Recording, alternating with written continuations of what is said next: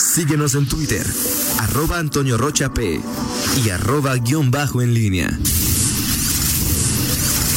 La pólvora en línea. 8 de la mañana con 48 minutos. Te saludo de nueva cuenta, mi estimado Miguel Ángel Zacarías Nicasio.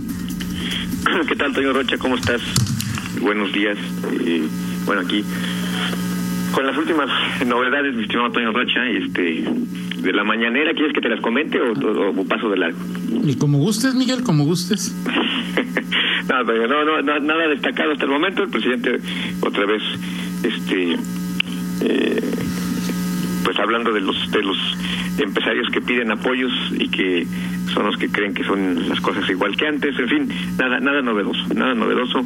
Mejor es que le seguimos con los otros temas que que hay pendientes en el Estado. Fíjate que la semana próxima, eh, hoy hay Junta de Gobierno del Congreso local.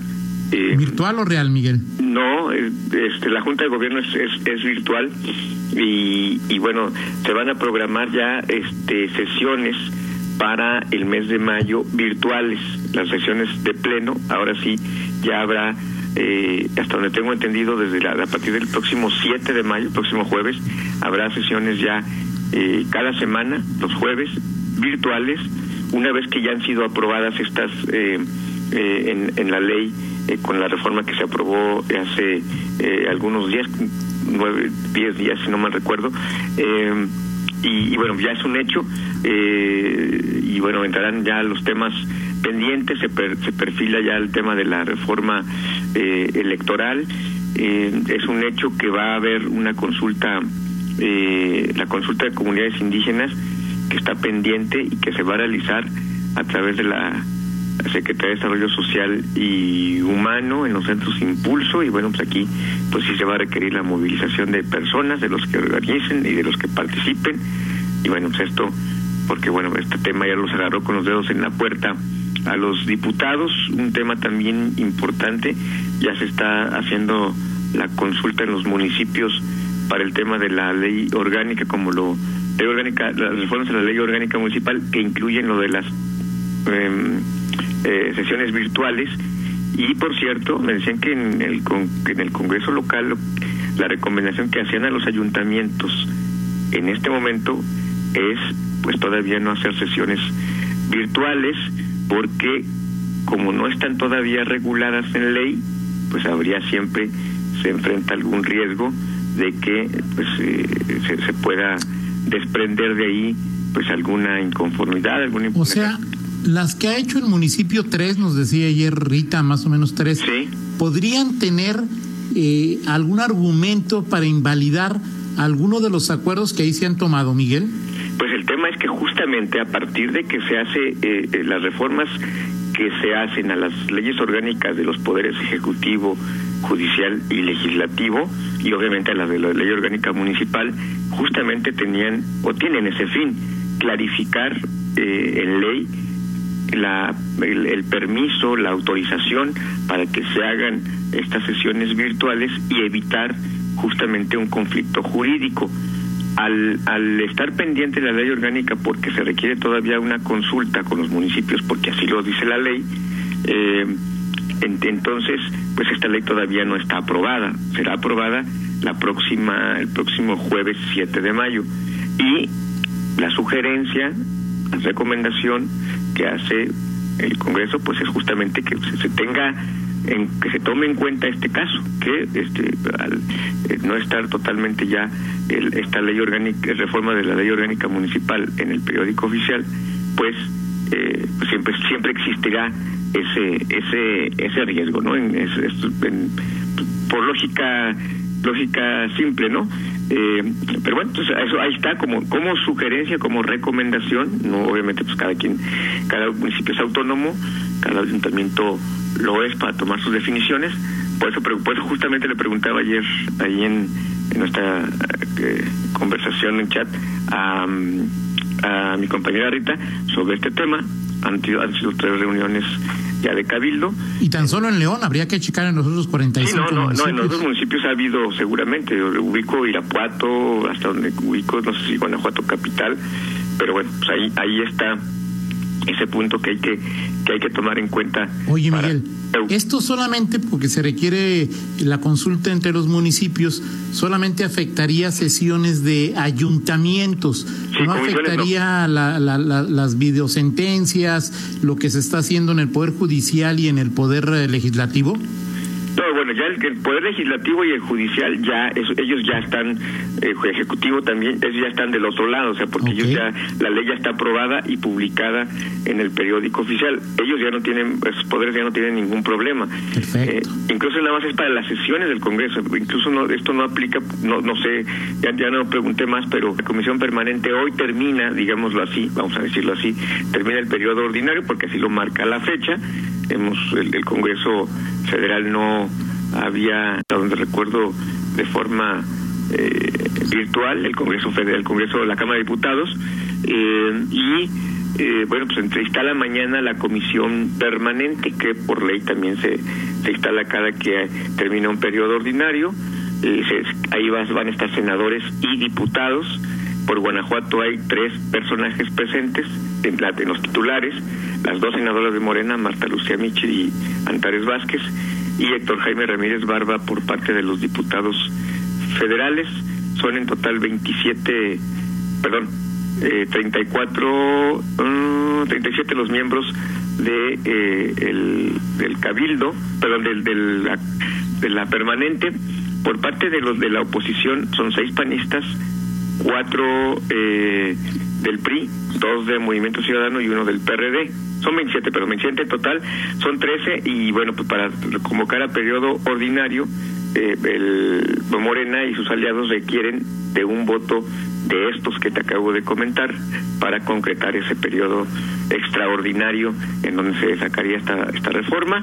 Y, y bueno, pues eh, si no, como dicen, si no se dobla ninguno, este, este periodo no procedería si no se dobla ninguno de la oposición. Pero hay tres ahí, ¿cómo le llaman? Este, con dudas, ¿no? El perista Moreira y los dos de Movimiento Ciudadano, ¿o cuáles, cuáles son las dudas, Miguel? Sí, bueno, pues, ah, particularmente, bueno, y lo escuchábamos hace un, hace un rato a el diputado Espadas, hablaba directamente de Rubén Moreira, que ya ha votado en otros momentos, según nos comentaba, se ha, se ha, votado en contra de... Eh, de, de la o, más bien a favor de posturas de, de Morena y que bueno pues ahí podría estar eh, pues uno de los puntos de, de quiebre y basta con que uno se, se, pase para Morena y ya con eso es se, se saca el periodo extraordinario.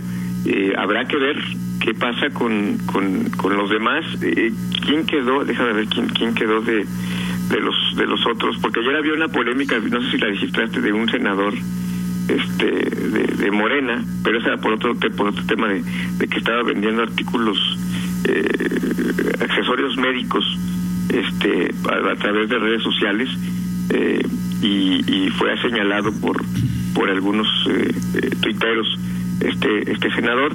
Ahorita ahorita ubico aquí a los me, me mandaron ayer los los nombres de los de los senadores y diputados que pertenecen a esta comisión permanente. Lo cierto es que, bueno, pues ahí está, Toño. Eh, Héctor Jaime Ramírez Barba será el eh, representante que tiene el panismo eh, guanajuatense en esta en esta en esta sesión eh, instalación de la es mañana verdad es mañana eso es mañana. Presencial. Perdón presencial Sí, y, bueno, hay también, eh, hay, hay también ciertas reglas que se tienen que seguir en el tema de, de, la ruta para convocar a periodo extraordinario. Y bueno, el propio eh, Jorge Espadas nos decía que había algunos eh, que, que no le extrañaría pues que Morena como lo ha hecho en otros momentos pues convoque pueda convocar de inmediato a, a este este periodo eh, Al 4 de mayo, luego, luego, ¿no? Por exactamente, aun cuando se tienen que tomar ciertas eh, ciertas eh, previsiones. Ah, no, no está, es que este, este, senador que te decía de, de Movimiento Ciudadano eh, que señalaban es Samuel García. Ajá. Este, pero no, no está. él quiere ser gobernador de Nuevo León, él no se va a meter en broncas, ¿sí? ¿Perdón? Él quiere ser gobernador de Nuevo León, es uno de los favoritos, entonces no se va a meter en muchas broncas. Sí, así es, es uno de los, de los que está ahí mencionado para ser candidato en León. En fin, Toño, bueno, pues así las cosas en este, este fin de. Oye, nada más, me acaban de mandar el, el periódico oficial de hoy del gobierno del, del, estado de Guanajuato. Hoy, ah, no, es de ayer, 29 de, de abril eh, no sé si lo registraste, pero para los burócratas, para quienes trabajan en gobierno del Estado, dice aquí, eh, acuerdo gubernativo 101, el aguinaldo correspondiente al año 2020 será por 45 días, ¿eh? pero eso no es lo importante, Miguel. Artículo 2, el aguinaldo del 2020 se cubrirá en dos exhibiciones. La primera a más tardar el 15 de julio. Ah, mira. 15 de julio, en un 50% de la prestación que corresponde a dicha anualidad y la segunda a más tardar el 15 de diciembre. O sea, aguinaldo por adelantado. Aguinaldo por Adela. Con cinco, cinco meses de... Eh, con cinco meses de anticipación. Eh, ¿Y esto es, por, es, medida por, por justamente por la contingencia o qué? Eh, ah, eh Para no he leído todo, no he leído todo. Ahorita ya te lo compartí ahí en un chat para que lo para que lo veas nomás vi a la parte la parte más importante pero ahí para que la para que la la tuvieras, ¿no? Ese, ahí se establecieron las bases para el aguinaldo, pago del aguinaldo correspondiente al 2020 del personal laboral de las dependencias, entidades y unidades de apoyo del Poder Ejecutivo del Estado. Ok, bueno, pues ahí lo, checamos y, y bueno, indagamos sobre, sobre este sobre este tema. Ok, y bueno, también nos dice el abogado, y muchas gracias al abogado José González, que sí, que algún abogado vivillo podría impugnar el acuerdo de las cines de ayuntamiento para los que se han tomado en virtuales, porque no se llevó de manera correcta, ¿no? Exacto, este es el punto, es el punto. Gracias al señor, saludos al licenciado José eh, González. Vámonos para que no me reclame el eh, joven millennial, ni, ah, son dos millennials, ¿no? También debe ser, este, Nacho Noriega debe estar todavía entre esos, en esa categoría. Eh, vamos con lo del estribo, mi estimado Roger. Bueno, pues hoy Toño Rocha es... Eh, ¿cómo se llama? Eh, eh, ellos Día del Niño y bueno, eh, el 27 de abril, fíjate, este eh, cumplió, bueno, años de, haber nacido Walter Lance, el creador del pájaro carpintero, el pájaro loco. Estamos escuchando el intro y recordarás que este intro incluía al final la voz del propio Walter Lance y y este la presentación de del pájaro carpintero pues uno de las de los dibujos animados eh, pues más más conocidos y populares en el mundo. Así es y bueno pues yo creo que todos hemos visto alguna caricatura alguna vez del, del pájaro loco no sí claro sí claro. Y bueno pues hoy 120 hace 120 años que nació su creador el diseñador de este personaje. Perfecto pues muchas gracias Miguel. Estamos pendientes nos escuchamos el lunes por supuesto que sí, Toño. Hasta luego. Saludos. Vamos a la pausa y regresamos con las recomendaciones de Fernando Velázquez. Contáctanos en línea promomedios.com. Escuchas LG, la grande, 95.5 FM, desde Circuito de la Marili, 122, Colonia Villas del Juncal, León, Guanajuato, México. LG.